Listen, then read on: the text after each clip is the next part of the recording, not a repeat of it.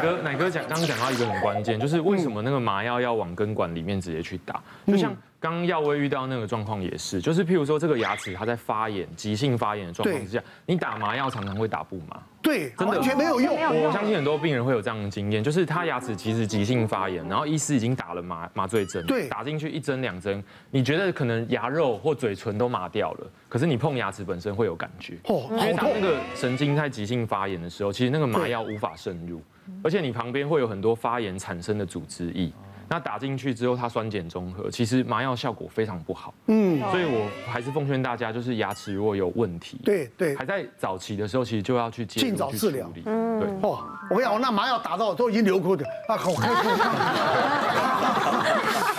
根本没办法讲话了，你知道？还痛啊！我们刚刚要讲完牙齿的问题，接下来我们要看的是什么呢？好，再来就是身心科了。哎呦，好。干嘛要智商呢？跟聊天有什么不一样呢？好，都是我在说话，为什么要付你钱？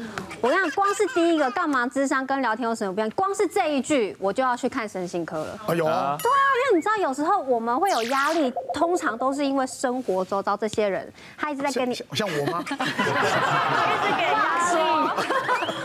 说，就是有压力，所以你不知道怎么去抒发，嗯，所以我们才会需要去找身心科咨商嘛。那其实像咨商，它费用的确，因为呃，通常是要先像我是之前的经验是先挂门诊，然后转介，然后再到自费的这个咨询的门诊。然后我那时候的费用大概是三三四千左右。嗯，然后在那边，其实我有跟我朋友聊过，他说你去看都都在看什么？是怎么都在那边干嘛？我说就是跟呃心理医师就是聊天。然后跟他讲一些你的状况，然后我朋友就说：“你花三四千，然后跟人家聊天，你给我啊，我可以带你去阳明山，我可以看风景啊，对啊，干嘛花三四千？到那边可能就花八千了，又到阳明山又去又喝咖啡，又去要吃个吃个野餐，对，对不对？我靠，对，可是我觉得还是有些许不同啊，因为我觉得像智商师他会帮忙，比如像我那时候有做一些呃日记。”比如说，呃，自我觉察的日记，就是你看起来会觉得很无聊，好像都在写流水账，可是他就是可以从这些细节去让你发现说，为什么我会心情不好？哦，我为什么会觉得很焦虑？然后你就可以跟咨商师就是讨论跟沟通这些事。我是看过听过蛮多例子，就是说心理医生呢，往往跟病人就变成男女朋友。你有没有这种例子呢？有没有人爱上过你？啊，其实，在心理治疗里面，我们刚才乃哥讲的是一种移情作用。其实一些适当的移情作用对治疗是有效的，是哈。但是有经验的治疗是他拿捏那个尺度，因为如果一个病人完全讨厌你，那这个治疗不会有效。嗯，他必须认同你，可是认同跟喜欢中间那个分水岭太模糊了。好。我们现在看他们大概花多少钱？六千哇，六千。你也有去看过心理咨？对，我看过心理咨商。你知道，就是因为呢，其实我有感情，我婚前呢其实有感情的问题。我从小开始谈感情的时候，我的感情观就是很偏差，导致于每段感情呢都很快就无疾而终，然后都没有好的结果，时间都很短很短。直到呢有一次呢，我那个男朋友他就是外遇啊，他就是偷吃，然后偷吃之后呢，他就回来用很难看的方式逼我分手。然后我经过那次。感情之后，我整个就是一蹶不振，每天都关在家里，没有办法做任何事情，然后没有办法出去赚钱，就是每天都躺在床上一蹶不振，就是都也不想出去交朋友，什么都不想，很忧郁。然后呢，还鬼剃头，然后人不像人，鬼不像鬼，整个状况非常糟。我的朋友就跟我说：“你这样真的不行，你要不要去看身心科？”我就姑且一试，就听了他的话。进去之后呢，那个心理医生他就跟我聊了一下。他就跟我说，呃，我我没有办法帮你，我帮你安排别的疗程。他说你的问题，你需要到你你的心里的深层生病了，你就是要要到深层里面去把你生病的那个病因给给治疗好，这样子。好。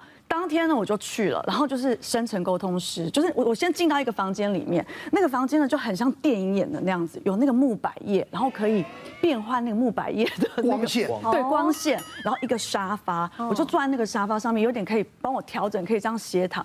深层沟通就坐在我的面前，靠我很近，就开始了。他就说：“方瑜，你现在闭上眼睛，你看到什么？”然后我就说：“就是黑的，我能看到。”你再看，你再看。然后我说就是黑的，他就一直引导。他说你再看，你有没有看到远方有一个微微的光线，开始往那里走，就一直引导我。然后到了那个光线之后，错问说，哇，你有没有觉得忽然开朗？我就经过他的引导之后，就一步一步，真的是。本来就是眼前，你当然闭起来是眼前一片黑暗嘛，就这样引导。他就说：“现在你看到什么？”说也奇怪，我看到我穿着古代的衣服，然后绑着马尾，然后在一个场景里面是菜市场，然后我就在那边买了买肉，买肉之后那个故事就是买肉，我就看到我买了肉，然后每天都回到我家，我阿嬷呢看到我打开那个床上躺的是我阿嬷，她卧病在床，看到我打开门，她就会坐起来，然后呢，哎说你回来了，这样日复一日，我就一直看，就你在看，你在看，我们我就一直看到我买肉。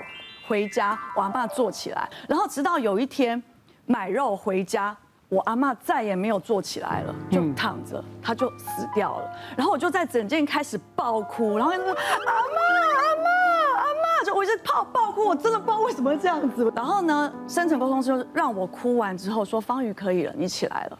他就开始跟我说，他说他觉得我的问题就是我的亲情上面呢，是不是？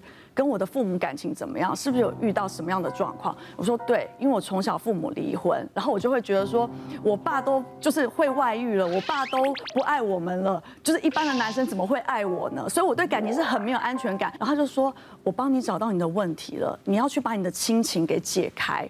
然后他就跟我说：“这个呢，你解开了，你后你之后的路呢才是宽广，可以继续往下走。”然后我当时出来呢，结账的时候就六千块，我就觉得很不爽，就觉得很不爽。没有啊，因为我就觉得这一切，那那个一百一十四万的，你看你六千怎么比啊？我就觉得我不知道到底在干嘛，这个这一切到底在搞什么？我到底在干嘛？我就觉得真的是很 很傻眼，就最后结账了六千块。然后，但是你知道他跟我讲那一番话呢，我就。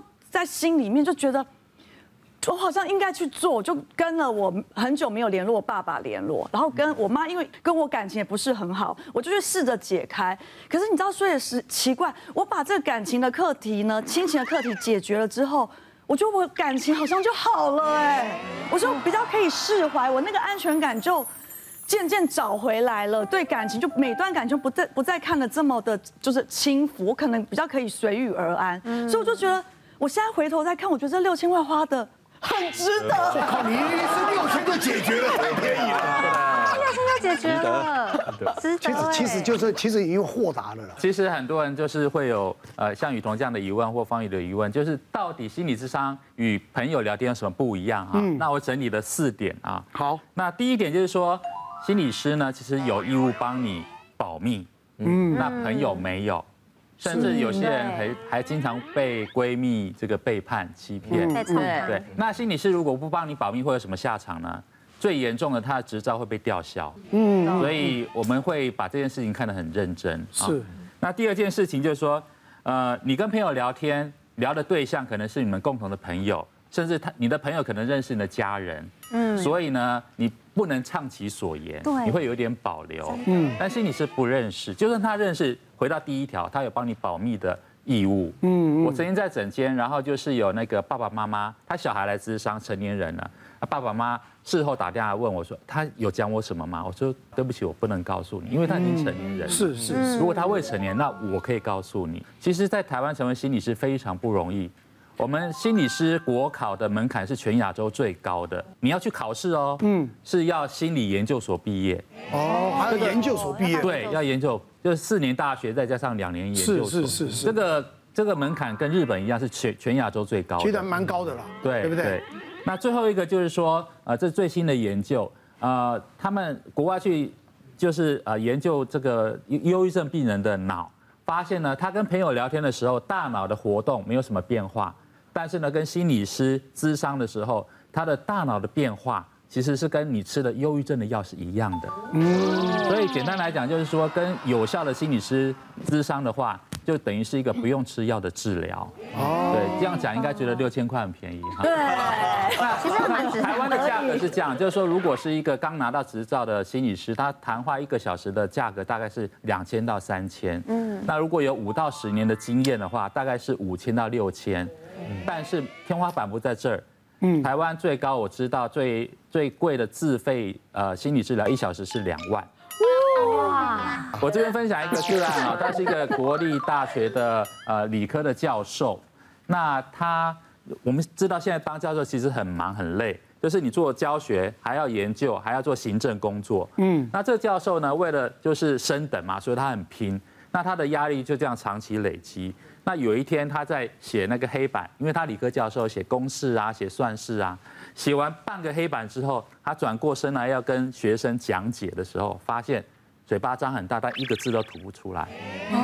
他当下非常紧张，然后呢，他可是他很镇静，他就转回去黑板继续那一堂课就用写黑板把他时间把它弄完这样子。那下课他就赶快打电话给他太太，想请他太太来接他去急诊。后来拨通之后，他太太一直说喂喂，他在想我忘记了，对，他不能讲话。后来他太太接到简讯，就赶快接他来学校接他去急诊。后来身心科医师来会诊，就说他是急性压力的失语症。嗯，对，其实这没有很罕见。像呃，这个可以讲，就是我们台湾著名的主播沈春华沈主播，有一阵子也是失失失聪，哦，就是暂时性失听。哦，对，那这个其实是没有什么特效药，就是休息。所以那个身心科医师就该开给他几天的镇定剂，这样子。嗯嗯。那他休息三天之后，他可以讲话，可是只能讲单字跟一个句子。那跟他治疗经验也是非常的奇特。我们第一次的治疗，他完全不能讲一句话，他就花了我们诊所十几张的 A4 的纸，他都用写的。嗯。我问他，他用写的。嗯。后来想说不能这样继续啊，这样效率很低嘛。我就说好，那下次来我们会有别的安排。所以第二次他来。我就帮他预约了两个诊间，嗯，他在一间，我在一间，然后呢，我们就用那个 Line 语音，因为这对他来讲恐惧少了一半，因为他的恐惧是不能人跟人面对面的讲，哦，这样子啊，一看到人他就没有私语，对，所以我就帮他看看不到我，但是听得到我的声音。后来大概经过两次之后呢，哎，我发现他可以就是偶尔偶尔跟我面对面讲几句话，然后我们就开始这个这个治疗。但是在结束前，我觉得有一个关键就是，我又教了他一些放松的技巧，嗯，例如说教他怎么察觉自己快要紧张的口急的时候，一我们身体一定有一些征兆嘛。那例如说他会开始耸肩，或开始心心悸，嗯，或开始开始那个手汗变得多，我教他怎么去察觉这些事情，然后最后用一个呃压力检测仪去帮助他找到最能够帮助自己放松的呼吸的方法或肌肉放松的方法。那最后呢，他治疗六次。呃，六次三万块之后，他可以回去学校教学了。